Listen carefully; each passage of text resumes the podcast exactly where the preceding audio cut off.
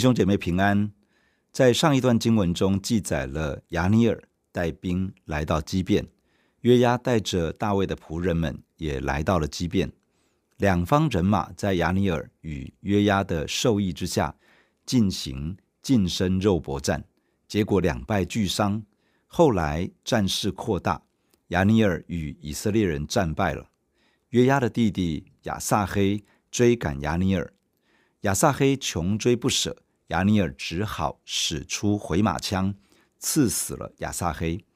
约押与亚比筛持续追赶亚尼尔，最后亚尼尔呼吁停战收兵，约押吹角停止追赶以色列人，结束了这一场征战。今天我们要看的经文是在撒母耳记下三章一到二十一节，让我们先一起来祷告。亲爱的天父，感谢你赐下你的话语，透过圣经，你要对我们的生命说话。每一次我们来到你的面前，恳求圣灵开启我们，帮助我们领受神的话语，让这些话建造我们的生命，引导我们的脚步。奉主耶稣的名祷告，阿门。撒母耳记下第三章第一节：扫罗家和大卫家征战许久。大卫家日渐强盛，扫罗家日渐衰弱。大卫在希伯伦得了几个儿子，长子暗嫩是耶斯列人亚希暖所生的，次子基利押是做过迦密人拿八的妻亚比该所生的，三子亚沙龙是基述王达买的女儿玛加所生的，四子亚多尼亚是哈吉所生的。五子是法提雅是亚比他所生的，六子以特念是大卫的妻以格拉所生的。大卫这六个儿子都是在希伯伦生的。这段经文谈到大卫在希伯伦作王的期间，扫罗家与大卫家经历了许久的征战，从上次在基遍池旁。约押与亚尼尔互派少年人近身格斗，双方厮杀，一起扑倒身亡。以色列人败在大卫的仆人手下。之后，扫罗家与大卫家的征战没有停止。然而，在双方的征战与对峙中，大卫家越来越强盛，而扫罗家越来越衰微。经文也记载了大卫在希伯伦生的六个儿子。分别由六个不同的妻子所生。在大卫登基做犹大王之前，圣经记载他有两个妻子，一个是耶斯列人雅西暖，他生了大卫的长子暗嫩；另外一个妻子是曾经做过加密人拿巴的妻子雅比该，他给大卫生了第二个儿子基利押。在希伯伦做犹大家的王之后，先后又娶了四个妻子。一个是基述王达买的女儿玛迦，她生了大卫的三子押沙龙；一个是哈吉，她生了大卫的四子亚多尼亚；一个是亚比他，他生了大卫的五子示法提雅；一个是以格拉，他生了大卫的六子以特念。大卫的长子暗嫩被情欲驱使，强暴了自己同父异母的妹妹，结果被亚沙龙所杀。亚沙龙背叛自己的父亲大卫，最后在国家的内战中被约押所杀。亚多尼亚自认为他应该做王，最后国位归给所罗门，而亚多尼亚也因为所求大卫晚年服侍他的童女亚比煞，引来杀身之祸。生命记十七章十七节提到，若是以色列人要立王，王登了国位之后，不可为自己多立妃嫔，恐怕他的心偏邪。大卫在婚姻家庭上没有完全遵照生命记的吩咐而行。他虽然没有离弃神去跟随偶像，他虽然也尽心尽力在许多事情上都寻求神，但因着众多妻妾，关系混乱，使得儿女受害甚深，国家也蒙受亏损。第六节。扫罗家和大卫家征战的时候，亚尼尔在扫罗家大有权势。扫罗有一妃嫔，名叫利斯巴，是爱雅的女儿。一日，伊斯波设对亚尼尔说：“你为什么与我父的妃嫔同房呢？”亚尼尔因伊斯波设的话就甚发怒，说：“我岂是犹大的狗头呢？我恩待你父扫罗的家和他的弟兄朋友，不将你交在大卫手里。今日你竟为这妇人责备我吗？我若不照着耶和华启示应许大卫的话行，废去扫罗的位，建立大卫的位，使他治理以色列和犹大，从但。”直到别是巴，愿神重重的降罚于我。伊斯波设惧怕亚尼尔，不敢回答一句。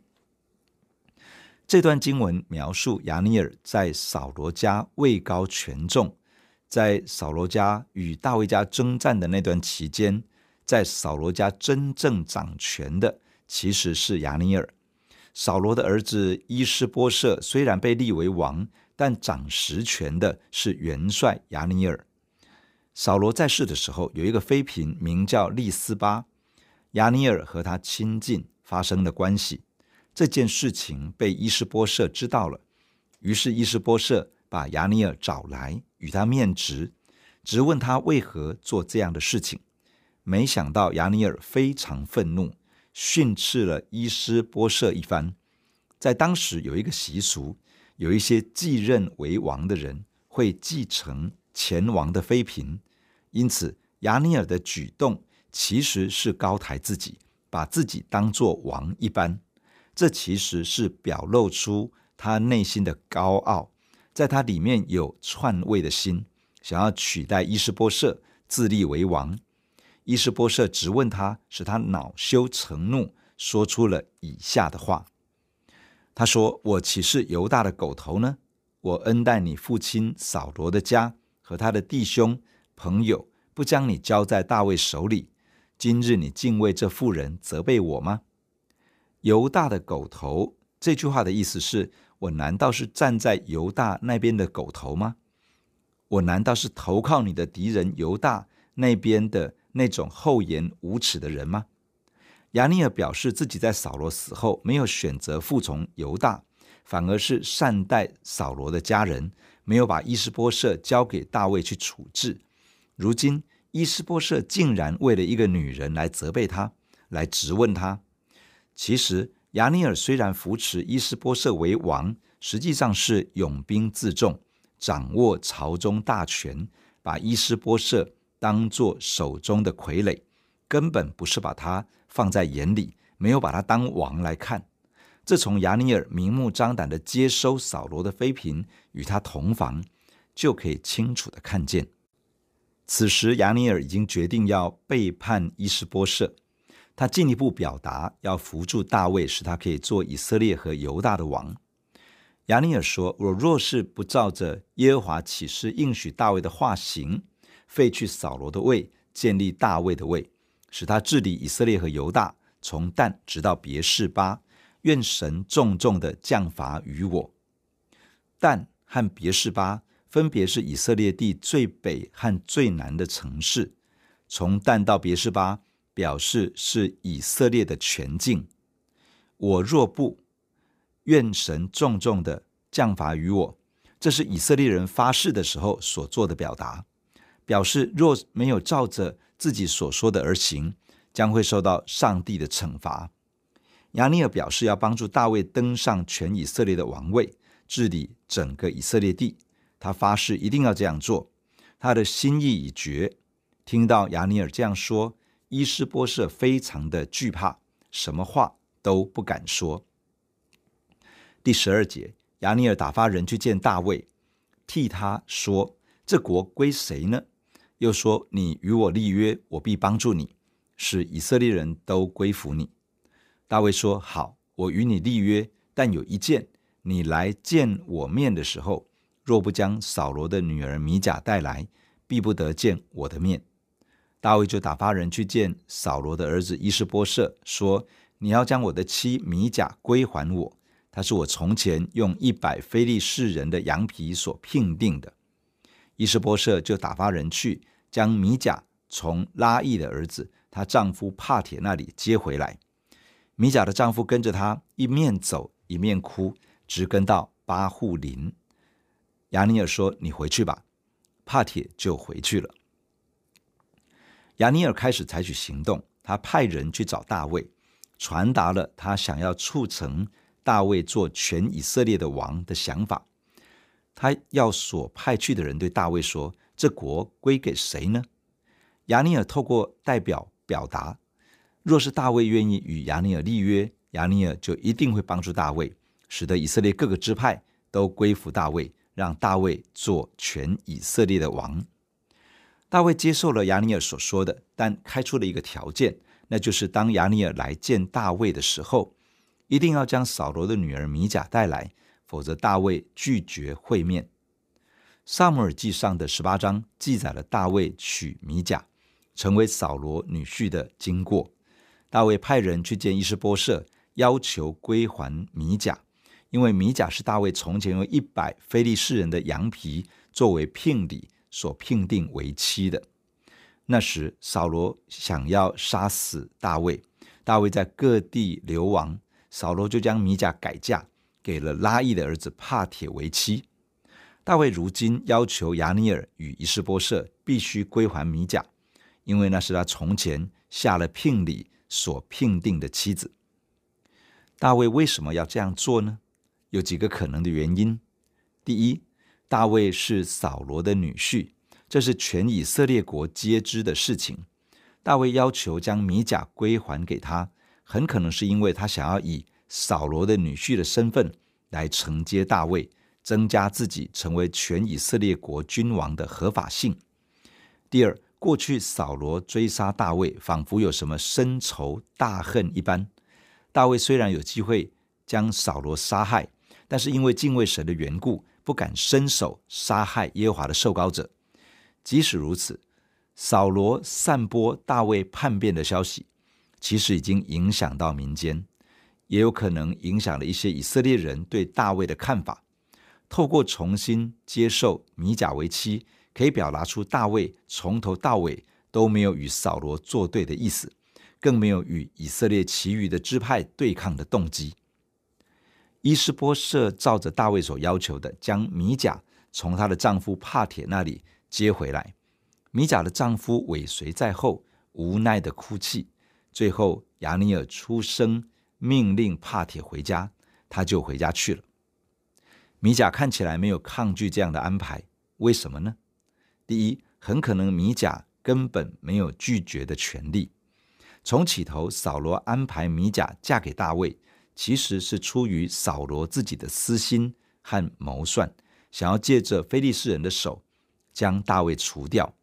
虽然米甲喜爱大卫，但整个婚姻是在父亲的掌控与安排之下。后来大卫逃亡，扫罗再次强力的介入，将米甲给了别人。米甲其实没有选择的余地。如今米甲仍旧没有选择的权利，因为从起头开始。米甲只是政治婚姻当中的棋子。第二，米甲可能仍旧钟情于大卫，以至于他没有抗拒亚尼尔与伊斯波设的安排。然而，两个人的情感并不是处于对等的关系之下。从前，大卫回应扫罗所提一百非利士人的羊皮作为聘礼，因为他想要成为王的女婿。撒母耳记上记载了。米甲爱大卫，但是没有提起过大卫爱米甲。很可能当时的大卫一心想要成为以色列王的女婿，但却没有真的从心里喜爱米甲。当米甲回到大卫身边时，发现大卫早已经不是当年的大卫，至少在情感上已经不会将所有的关注都放在他的身上。米甲处于单向式的爱情中。使他很容易就落入心中的孤寂与不满足，甚至落在苦毒与怨恨之中。这使得他没有办法以大卫的成功为自己的喜乐，他变得对大卫充满了轻蔑和敌意。第十七节，亚尼尔对以色列长老说：“从前你们愿意大卫做王治理你们，现在你们可以照心愿而行。”因为耶和华曾论到大卫说：“我必借我仆人大卫的手，救我民以色列脱离非利士人和众仇敌的手。亚尼尔也用这话说给便雅悯人听，又到希伯伦将以色列人和便雅悯全家一切所喜悦的事说给大卫听。亚尼尔带着二十个人来到希伯伦见大卫，大卫就为亚尼尔和他带来的人设摆宴席。亚尼尔对大卫说：“我要起身去招聚以色列众人来见我主我王，与你立约。”你就可以照着心愿做王。于是大卫送亚尼尔去，亚尼尔就平平安安的去了。亚尼尔进一步采取行动来促成大卫成为全以色列的王。亚尼尔把以色列的长老们聚集过来，对他们说：“从前你们愿意大卫做王治理你们，现在可以照心愿而行，因为耶和华曾论到大卫说：我必借我仆人大卫的手。”救我民以色列脱离非利士人和众仇敌的手。亚尼尔除了对以色列的长老们说以上的话，他也对便雅悯人说了同样的话。从亚尼尔所说的这些话，我们可以看见：第一，以色列的各支派，包括扫罗所属的便雅悯支派，都知道耶和华神拣选大卫，接续扫罗来做全以色列的王。神应许要借着大卫来拯救以色列人脱离非利士人以及周围众仇敌的手。神的拣选与呼召已经是全国皆知的事情。第二，以色列各支派，包含便雅悯支派，在扫罗过世之后，原是希望大卫登基做王来治理整个以色列。事实上，在大卫被扫罗追杀的日子里，已经有各个支派的勇士。主动前来帮助大卫，甚至于便雅悯支派中也有大能的勇士来跟随大卫，要帮助他。许多人早就已经体察到神拣选大卫做王，而他们心里也信服这位领袖，愿意接受他的带领与调度，在大卫最落魄的时候成为他的支持。第三，既然许多勇士来帮助大卫，众支派的首领也支持大卫做王。为何会变成扫罗家与大卫家多日征战？扫罗的儿子伊施波设在约旦河东建立政权呢？其实是因为亚尼尔，是亚尼尔不愿意顺服神的旨意，拒绝接受大卫成为全以色列的君王。他从中阻拦这件事，借着军事的力量扶持伊斯波设作为傀儡与大卫对抗。说穿了。亚尼尔想要借着扫罗战死之后的混乱，夺取实权来发展自己的势力。他的内心根本没有想要让大卫做王。可以想见，现在他很热心的促成大卫做全以色列的王，也必定有他个人的动机，很可能是想要在大卫的王朝当中，借着促成国家统一的功劳，换得一席之地。继续发展他个人的野心。亚尼尔的积极行动得到了很正面的回应。以色列各个支派的领袖，包括便雅悯支派，都期待大卫成为全以色列的王。亚尼尔把这样的好消息带到希伯伦，告诉大卫。亚尼尔带着一行约二十个人来见大卫，大卫为他们摆设宴席。席间，亚尼尔表达要起身去招聚以色列众人来与大卫立约，立大卫做王。大卫与亚尼尔商定这事，于是大卫为亚尼尔送行，让他平平安安的离去。以色列各个支派的领袖与人民百姓都知道耶和华神拣选大卫做王，来治理以色列国，也知道神拣选大卫成为。拯救以色列民脱离仇敌攻击的器皿，他们不但是知道，他们也乐意拥戴大卫做王。亚尼尔知道神的拣选与计划，也知道以色列民乐于接受大卫成为他们的领袖，但是他没有顺服神的旨意与带领。亚尼尔一开始是抵挡这件事，不愿意看见整个以色列国归给大卫，他没有降服在神的旨意之下，反而是想要谋取。自己的利益，他发动扫罗家与大卫家对抗，这其实是与神对抗，想要破坏神的计划。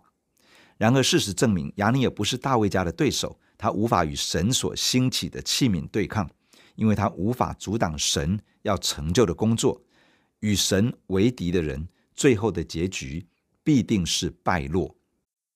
亚尼尔是一个高抬自己、寻找利益与机会的人。当他受到伊施波设的质问，所做的恶事被揭露，谋夺王位的动机被发现，加上他也看出大卫家日渐强盛，而扫罗家越来越衰微，他知道自己已经无法从扫罗家得到更多的好处。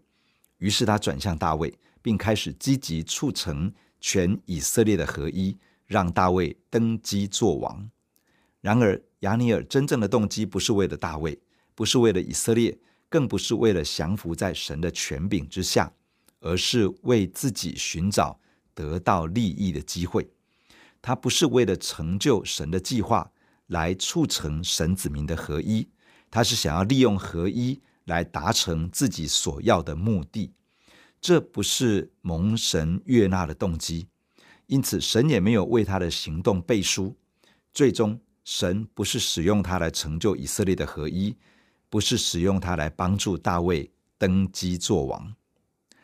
以弗所书四章一到三节这样说：“我为主被求的，劝你们，既然蒙召行事为人，就当与蒙召的恩相称。”凡事谦虚、温柔、忍耐，用爱心互相宽容，用和平彼此联络，竭力保守圣灵所赐合而为一的心。促成合一，不应该是得到个人利益的手段，也不应该是没有办法之下才采取的行动。神已经把合而为一的心赏赐在属神的人心中，我们要及早觉察到这件事，并且开始采取。实际的行动来维护、来保守神子民群体之间合一的关系。弟兄姐妹，让我们一起在神的面前来祷告。亲爱的主，感谢你透过今天的经文对我们的生命说话。主啊，我们来到你的面前，祈求你保守我们，能够长存一颗谦卑顺服的心，来与神同行，与神同工。主，求你帮助我们脱离骄傲的心，脱离自高，脱离为自己谋取利益的心。求主保守我们，不会成为一个抵挡神旨意与计划的人。主啊，求你保守我们的心，当知道你的旨意与计划，就放下自己，学习降服在神的主权之下，学习谦卑顺服，按着神的旨意而行。主，求你保守我们，因为圣灵已经将合而为一的心赏赐下来。主啊，帮助我们凡事谦虚、温柔、忍耐，用爱心互相宽容，用和平彼此联络，帮助我们竭力保守圣灵所赐合而为一的心。主，求你保守我们，不是利用合一来成就我们里面的私欲，而是放下自己来成就在神的心意当中期待要发生的合一。主，求你悦纳我们，求你与我们同在。谢谢你听我们的祷告。感谢你，奉主耶稣的圣名，阿门。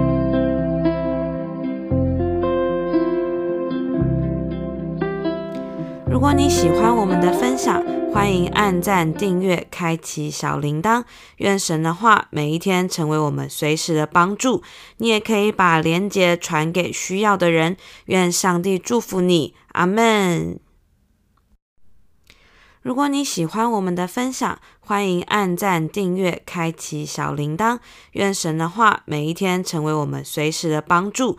你也可以把连接传给需要的人。愿上帝祝福你，阿门。